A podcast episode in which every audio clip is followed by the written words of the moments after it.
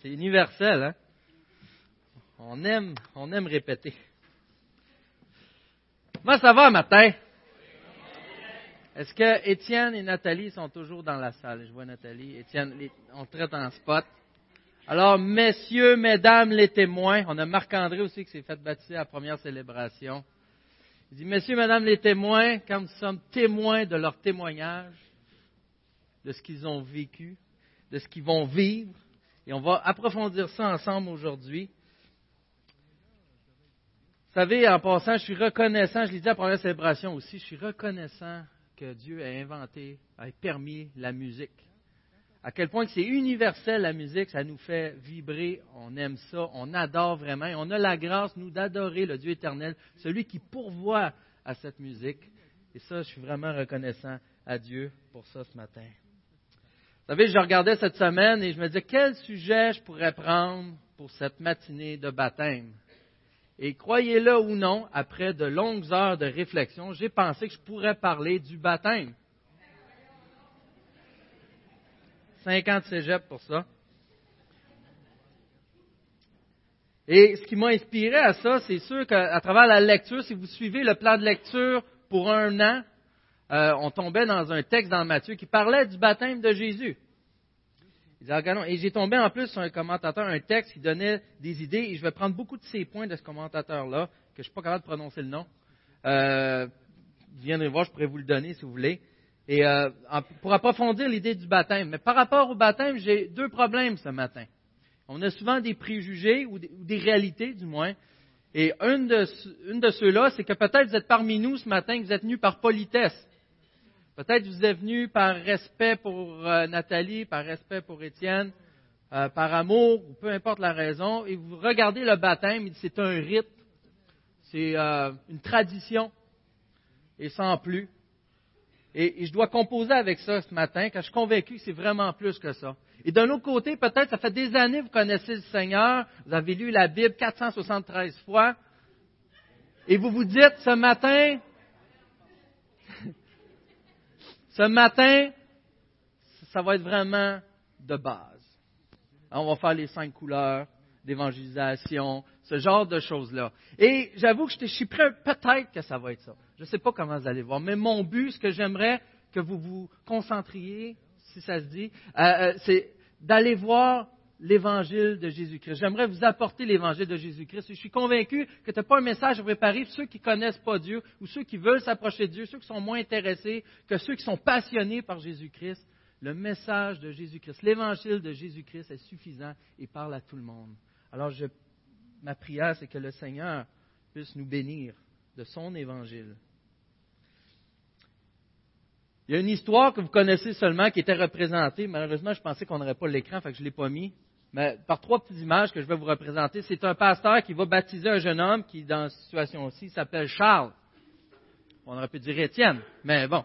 Euh, et, là, euh, ce jeune homme-là, il arrive de baptiser, puis il dit, euh, tu dis, Charles, quand je vais te baptiser, là on va à la deuxième image, tout ce qui va dans l'eau appartient au Seigneur. Et c'est un peu l'idée où est-ce qu'on a une relation, une alliance avec Dieu à travers le baptême, d'où on est témoin. Il dit, oui, la personne ne vit plus pour elle-même, elle vit pour le Seigneur. Là, en deuxième image, dans la troisième image, il le baptise dans l'eau, mais le jeune homme sort son portefeuille. Tout appartient, tout ce qui va dans l'eau appartient au Seigneur. Mais là, il sort son portefeuille. On en rit peut-être parce que ça nous touche plus qu'on pense. On a ce genre de mentalité-là. Des fois, on négocie avec Dieu, ça fait partie de notre réalité. On fait des compromis, ou pour M. Richard, on fait des consensus. Euh, ceux qui étaient hier à la conférence euh, sur le mariage vont comprendre. Euh, mais ce matin, j'aimerais qu'on puisse voir pourquoi le baptême, c'est important. Pourquoi c'est fondamental. Pourquoi c'est une institution que Christ a mis. Et on aimerait approfondir ensemble le lien entre le baptême et Jésus. Qu'est-ce qu'il y a à faire, Jésus, là-dedans? C'est juste un rite? C'est juste un culte? Et pour ça, je vous invite à passer avec moi à lire dans le texte de l'Évangile selon Matthieu, l'Évangile de Jésus-Christ selon Matthieu, dans le chapitre 3. Je vais seulement lire du verset 1 au verset 17, qui est d'ailleurs tout le chapitre. Je lis dans la version second 21. En passant, si vous n'avez pas de Bible, ça va nous faire plaisir. À la fin, venez nous voir. On aimerait discuter avec vous, on voudrait vous en donner, c'est gratuit. Si vous n'avez pas la parole de Dieu, on va vous faire plaisir de vous en donner une copie. Alors, permettez-moi de lire. À cette époque-là, parut Jean-Baptiste qui prêchait dans le désert de Judée. Il disait, changez d'attitude, car le royaume des cieux est proche. Jean est celui que le prophète Isaïe avait annoncé lorsqu'il a dit, c'est la voix de celui qui crie dans le désert, préparez le chemin du Seigneur, rendez ses sentiers droits. Jean portait un vêtement en poil de chameau, puis une ceinture de cuir autour de la taille. Il se nourrissait de sauterelles et de miel sauvage. Les habitants de Jérusalem, de toute la Judée et de toute la région du Jourdain se rendèrent vers lui, se rendaient vers lui, pardon, reconnaissant publiquement leurs péchés. Je relis. Reconnaissant publiquement leurs péchés, ils se faisaient baptiser par lui dans les eaux du jardin. Cependant, quand il vit beaucoup de pharisiens et de sadducéens venir se faire baptiser par lui, il leur dit, race de vipères, qui vous a appris à fuir la colère à venir Produisez donc du fruit qui confirme votre changement d'attitude. Et ne vous avisez pas de dire en vous-même, nous avons Abraham pour ancêtre. En effet, je vous déclare que de ces pierres, Dieu peut faire naître des descendants à Abraham. Déjà, la hache est mise à la racine des arbres, et tout arbre qui ne produit pas de bons fruits sera donc coupé et jeté au feu. Moi, je vous baptise d'eau en vue de la repentance, mais celui qui vient après moi est plus puissant que moi, et je ne suis pas digne de porter ses sandales. Lui, il vous baptisera du Saint-Esprit et de feu. Il a sa pelle à la main, il nettoiera son air de battage, il amassera son blé dans le grenier, mais il brûlera la paille dans un feu qui ne s'éteint pas. Alors, Jésus vint de la Galilée jusqu'au Jourdain vers Jean pour être baptisé par lui. Mais Jean s'y opposait en disant, C'est moi qui ai besoin d'être baptisé par toi, et c'est toi qui viens vers moi? Jésus lui répondit, Laisse faire maintenant, car il est convenable que nous nous accomplissions ainsi tout ce qui est juste. Et Jean ne lui résista plus. Dès qu'il fut baptisé, Jean sortit de l'eau. Alors le ciel s'ouvrit pour lui, et il vit l'Esprit de Dieu descendre comme une colombe et venir sur lui.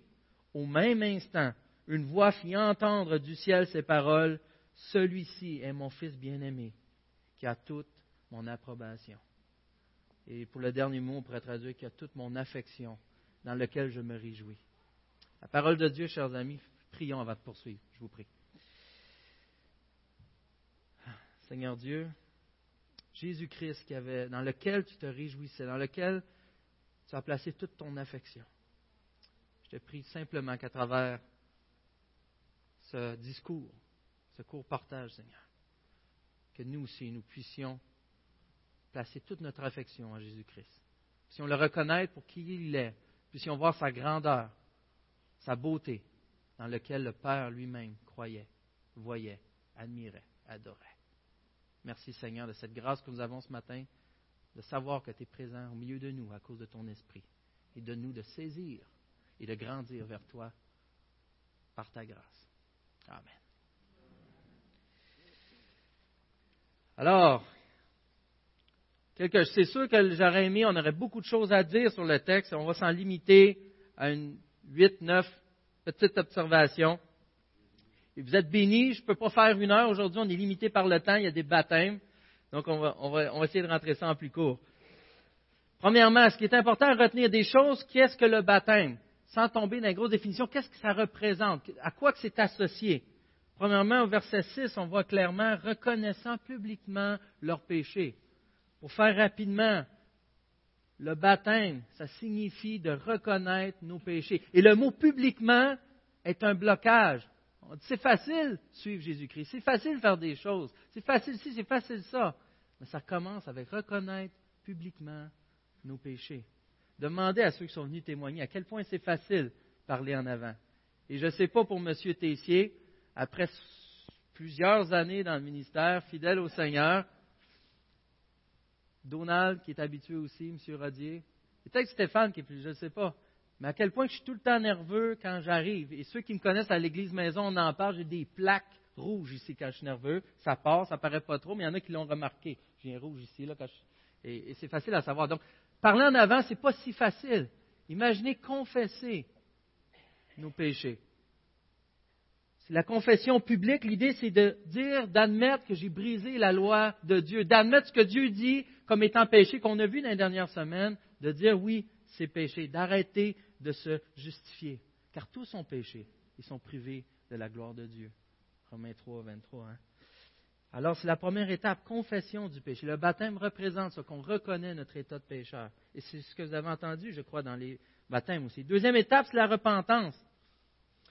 Et la repentance, ce n'est pas juste l'idée de regretter des choses, ce n'est pas juste l'idée de changer notre pensée, de moi, moralement, je comprends ce que tu dis. La repentance, c'est plus qu'avoir de la tristesse, mais c'est que notre vie entière se tourne du monde, de ce que nous sommes, pour se tourner vers ce qui est de Dieu, vers Dieu.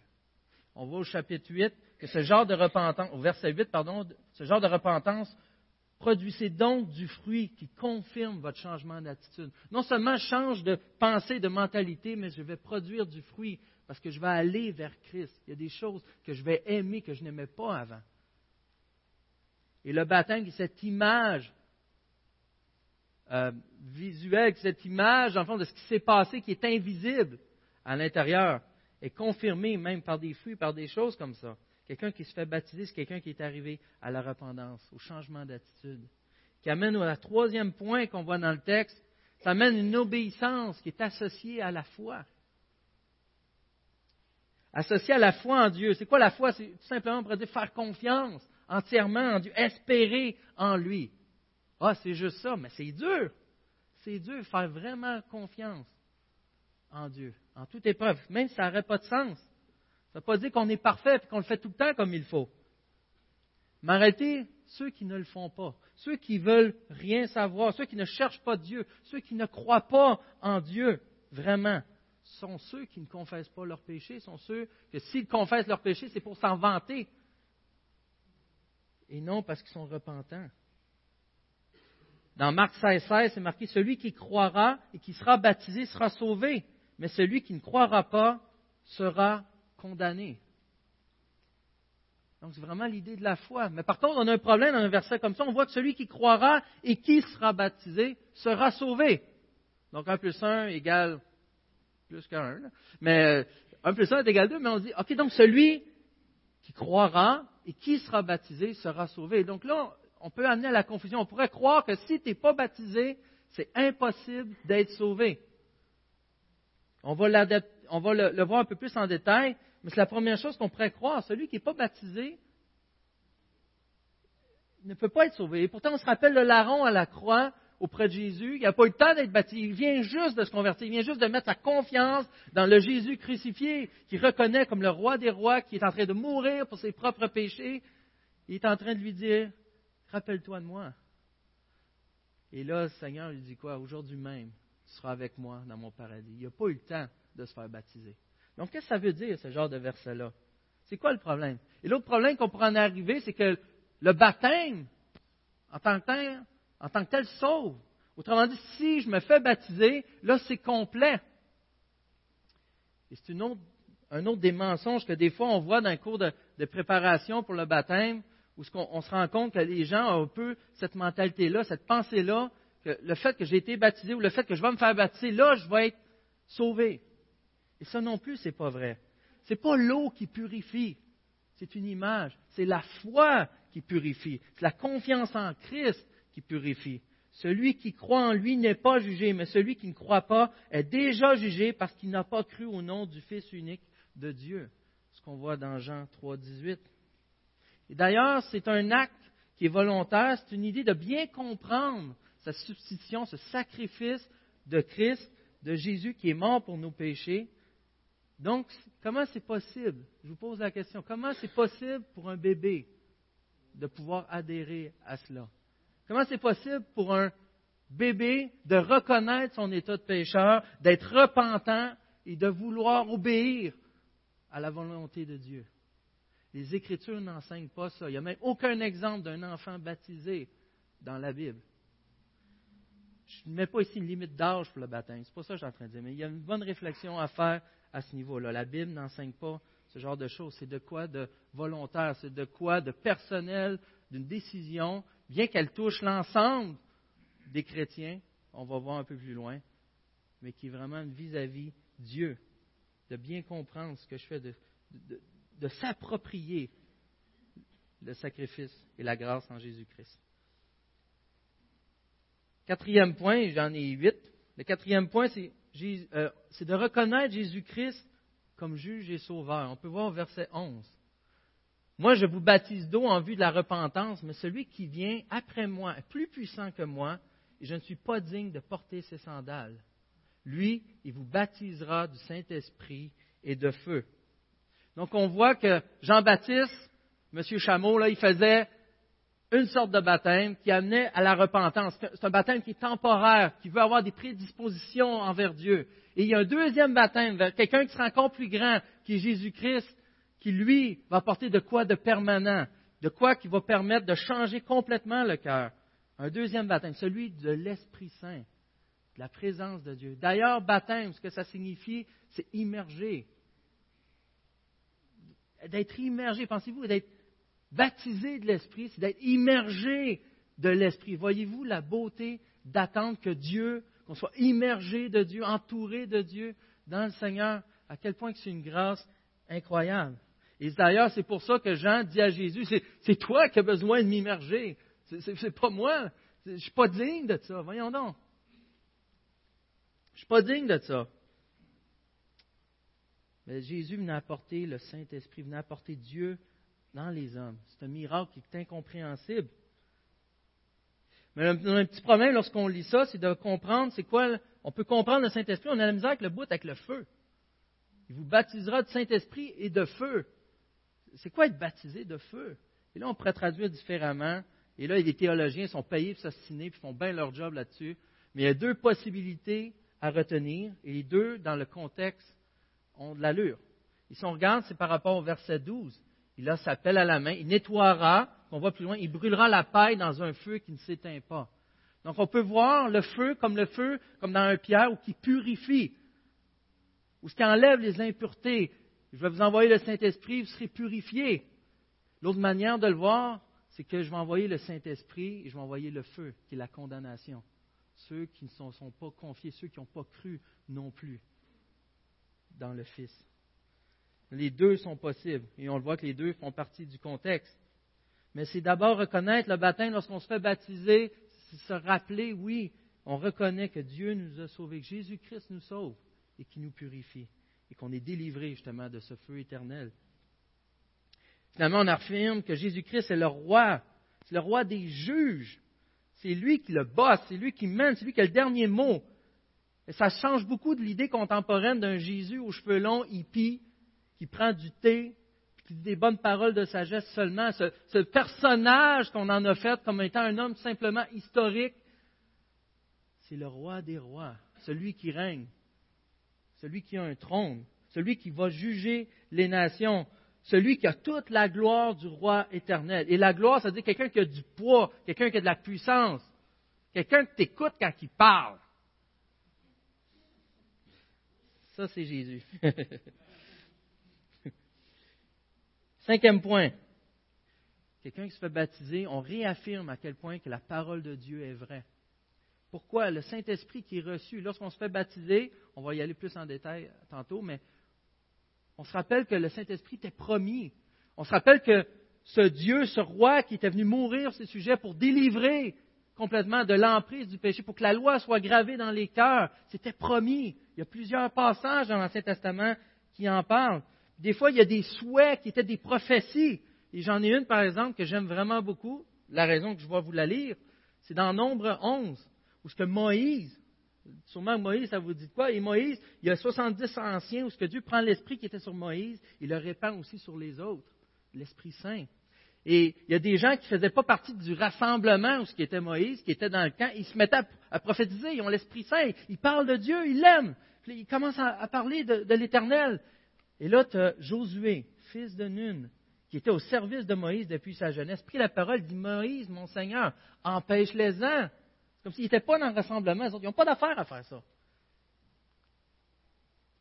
Et là, Moïse leur a répondu, Es-tu jaloux pour moi? Si seulement tout le, si seulement tout le peuple de l'Éternel était composé de prophètes, si seulement l'Éternel mettait son esprit sur eux. C'était le désir, lui qui avait l'esprit de Dieu, il savait la grâce, la beauté de connaître Dieu. C'est d'ailleurs pour ça qu'il voulait le servir et le suivre. Si vous êtes chrétien, des petits suiveurs du Christ, chrétien, ceux qui veulent imiter Christ, vous connaissez, si vous avez l'esprit, vous connaissez cet amour. C'est ce qui fait que c'est plus fort que nous de vouloir en parler. des fois, on est maladroit à cause de ça. Il y a, il y a bien des raisons, bien des choses qu'on fait. C'est plus fort que nous lorsqu'on a l'Esprit de Dieu. Et Moïse, si seulement. Et là, c'est une réalité avec Jésus, avec le sacrifice de Christ à la croix. L'Esprit, maintenant, nous appartient. Dans le chant euh, Amazing Grace, à la fin, il dit Tu seras toujours à moi, je ne me trompe pas. C'est pas juste je serai toujours à toi, tu seras toujours à moi. Il habite en nous. On va voir qu'on fait un.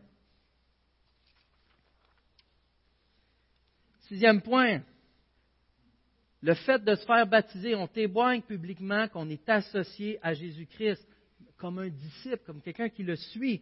Matthieu 28, 19, vous en rappelez ce que ça dit, c'est assez répandu souvent. Faites de toutes les nations des disciples en les ça ne sonnait pas à baptisant, matin c'est baptisant, au nom du Père, du Fils et du Saint-Esprit. Alors, en les immergeant, en les baptisant au nom du... Donc, comment faire des disciples? Comment reconnaître visiblement ce qui s'est passé au niveau invisible? Jésus a instauré que ça va se faire à travers le baptême. Donc, le baptême n'est pas banal. C'est le point d'entrée de nous permettre de reconnaître quelqu'un qui fait partie du corps de Christ, qui va publiquement démontrer qu'il est pécheur, qu'il y a de la repentance, qu'il y a des fruits qui suivent Christ. Et en passant, on est habitué d'avoir plusieurs catégories. Il y a des gens qui veulent rien savoir de Dieu, qui viennent à l'Église parce sont obligés.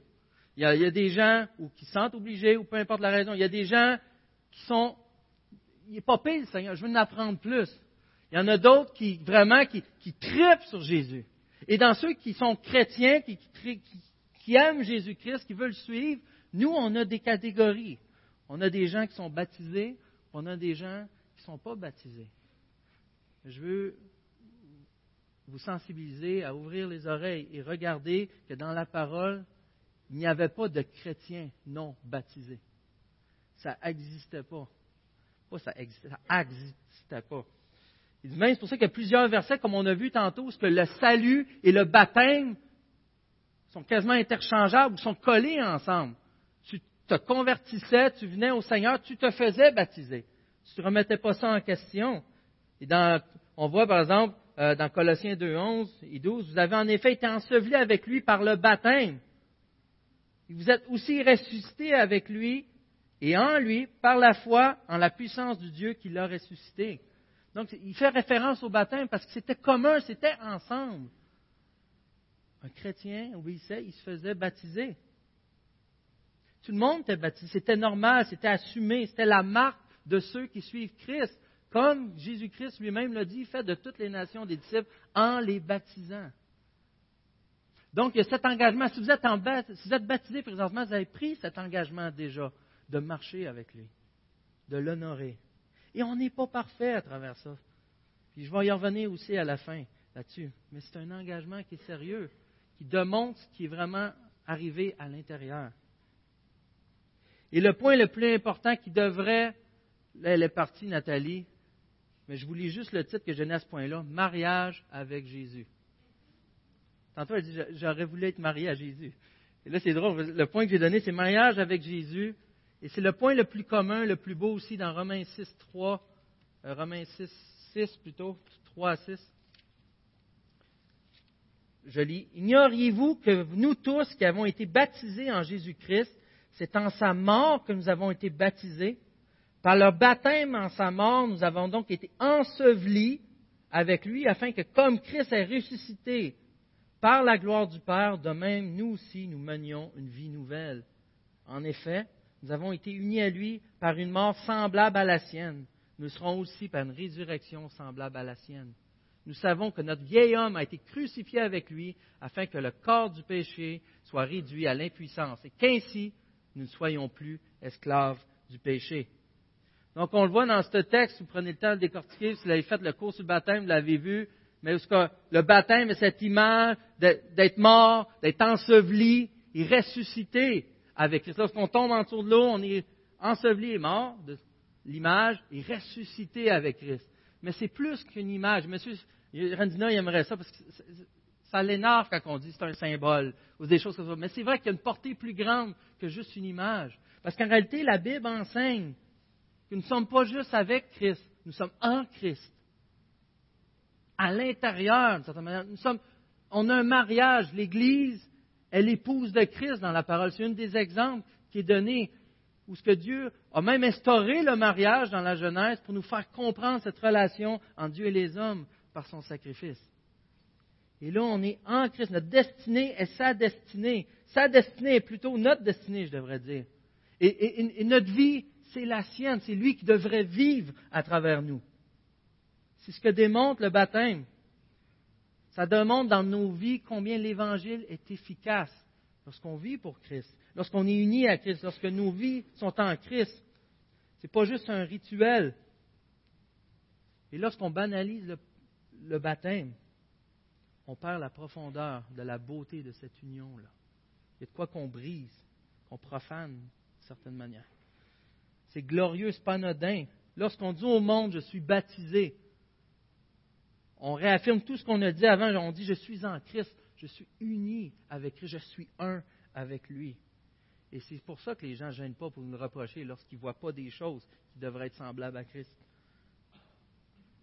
Puis le problème aussi, certains reçoivent ce signe de disciples, ils se font baptiser avant de connaître vraiment le Seigneur. Et ce que ça fait, ça fait croire que la puissance de l'Évangile n'est pas bonne. Mais c'est des gens qui ne s'étaient pas repentis en Christ. Ma vie devient la vie que Jésus devrait avoir, parce qu'il y a eu la vie que je n'ai pas pu avoir. S'il y a eu un transfert de dossier, c'est précieux. Je résume rapidement le dernier point. C'est que cette entrée par le baptême nous donne entrée aussi aux autres bénédictions que Dieu a inclus dans l'Église. Et je donne par exemple, euh, on n'a pas besoin d'être parfait. Ça nous rappelle que le baptême, on n'a pas besoin d'être parfait. Ça nous rappelle qu'on n'a pas besoin d'avoir lu 473 fois la Bible pour se faire baptiser, pour appartenir à Christ, pour grandir avec lui. On n'a pas besoin d'être un grand théologien. Mais on a ça nous donne l'entrée, la communion avec les gens. Les gens reconnaissent que oui, publiquement, il, il appartient à Christ. Et là, on peut l'apprécier. Et c'est pour ça que je disais tantôt, monsieur, mesdames, messieurs, mesdames, les témoins. Parce que maintenant, vous êtes témoins de ceux qui ont dit, je marche avec Christ, Christ est mon maître, est mon souverain. Et vous êtes responsables maintenant de l'aider à marcher et de les aider à marcher, comme ils sont responsables de vous aider à suivre la volonté de Christ. Et lorsqu'ils vous voient tomber, ils sont responsables, comme vous êtes responsables envers eux, d'aller les relever, des amener à la croix et de vivre la délivrance de la puissance de l'Évangile. Avec humilité, non condamnation. Et ça, vous êtes redevable envers moi, je suis redevable envers vous de cela. C'est la puissance de Dieu, il a prévu ça comme ça. Et l'exemple qu'on aurait, par exemple, par rapport au repas du Seigneur, c'est comme si le jour de leur baptême, c'est le jour de leur vœu de mariage. Lorsqu'il y a un mariage, il y a des témoins de réunis, et ensemble, on est témoins que son mari. Il avait pris il, avait, il s'aimait déjà avant, il, serait déjà marié avant si ça aurait marché tout seul, mais devant témoins, c'est officialisé. On est justement témoins de ce qu'ils font. On est responsable envers eux autres. Des fois, on peut-être prendre peut-être les mariages trop à la légère. Mais c'est un peu cela ici. Et lorsqu'on a le repas du Seigneur, lorsqu'on a des, activités de communion comme ça, c'est comme se rappeler, c'est comme renouer nos vœux de mariage après quelques années. On se rappelle ce qu'on a vécu. Pour plus de détails, voir sur le site internet Conférence le mariage hier. Elle est gratuite. Euh, ça rappelle notre loyauté envers Christ. Et je peux terminer presque Jésus est celui qui apporte la grâce. C'est à travers lui seul. On le voit ici. C'est par lui que le Saint-Esprit va venir. C'est par lui que cette grâce va venir, que ce mariage se fait. C'est par lui, il est central. C'est beau, c'est merveilleux. Il nous a vraiment aimés. C'est pourquoi Dieu place toute son affection, son approbation, se réjouit en Jésus-Christ. Il est vraiment la pierre angulaire. Il est vraiment celui qui est digne d'être élevé ce matin. Bien qu'il n'ait pas péché, il vient vers nous. Et pourquoi Jésus se fait baptiser? Oui, il nous montre l'exemple, mais c'est un peu son inauguration, son, mémorial comme d'être intronisé comme roi. Je ne sais pas comment le dire. Il prend le trône comme roi des Juifs. Son ministère commence. Et tout de suite après, c'est les tentations. Je vous invite à lire un peu plus loin. Mais il est le maître, toute autorité. Il dit Toute autorité m'a été donnée sur la terre et dans les cieux. Et pourtant, ce n'est pas un party de grandeur qui se passe. C'est un Jésus rempli d'humilité. C'est un roi d'humilité. Il est plus fort, plus grand, plus tout ce que tu veux que Jean-Baptiste. Et Jean-Baptiste reconnaît qu'il n'est même pas digne de porter ses sandales. C'était le pire des esclaves à l'époque qui pouvait porter les sandales. C'est la pire des jobs. Il ne se sent même pas digne d'être l'esclave de celui qui porte les sandales de Jésus-Christ. Et Jésus-Christ, rempli d'humilité, d'amour, d'affection, de compréhension, d'obéissance au plan divin, il dit Toi, baptise-moi. Il s'humilie au baptême de son serviteur. Celui qui est humble, pas celui qui est rempli de colère, parce qu'il allait subir la colère du Père. Je, je passe des bouts, mais au verset 17, je suis jamais dans la bonne place. En Marc 3, verset 17, il dit justement par rapport au Père. Au même instant, une voix fit entendre du ciel ces paroles Celui-ci est mon Fils bien-aimé, qui a toute mon approbation, mon affection. Dieu nous dit aussi, à cause de ce Jésus-Christ, lorsque tu y crois, oui, on a une cette condamnation, oui, on est pécheur, mais ça ne reste pas là, il a vraiment payé le prix. Et à cause de ça, il dit, tu es mon fils, tu es ma fille, dans lequel je me réjouis, lorsque toi, ta vie, elle est en Jésus-Christ. Et on peut répondre à notre tour, tu es mon Dieu, tu es mon Père, dans lequel moi aussi maintenant, je peux me réjouir. Je peux vraiment trouver mon plaisir, ma joie. On devrait être perdu et jugé, mais à la place, on tombe immergé, on tombe baptisé de joie, de grâce. Donc, première étape, se repentir, changer d'attitude, se tourner de qui nous sommes, de ce qu'on aime, des priorités qui sont contre Dieu pour aller vers Dieu, courir vers Dieu de mettre notre confiance, nos espoirs entièrement en Christ. Finalement, pour obéir et aller extraire toutes les bénédictions de ce que Dieu a prévu dans son corps, c'est d'obéir et d'aller au baptême, d'aller se faire baptiser, de témoigner devant les gens, d'avoir cette vie, d'entamer notre marche chrétienne d'un point fort. Vraiment, la dernière phrase, cette semaine, j'ai jamais écouté des messages, j'ai recommencé, j'avais arrêté au mois de janvier, mais j'ai recommencé à écouter au moins un message par jour et euh, The Village, qui est euh, Matt Chandler, euh, l'église de Matt Chandler. Direct sur la page couverture, j'ai vu ça, c'est marqué It's okay to not be okay.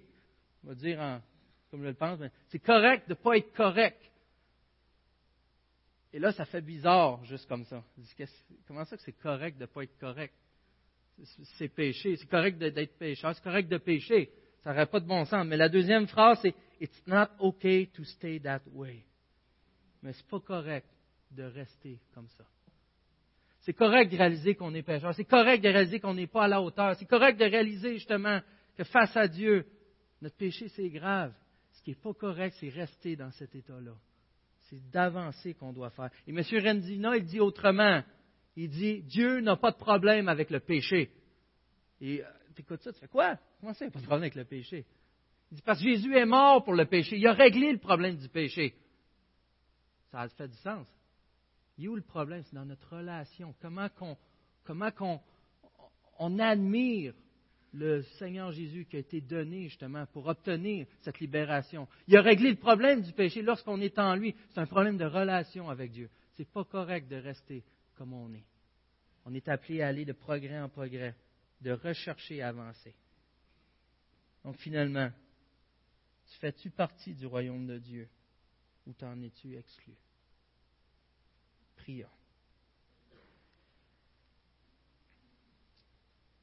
Seigneur Dieu, on a besoin vraiment de ta grâce.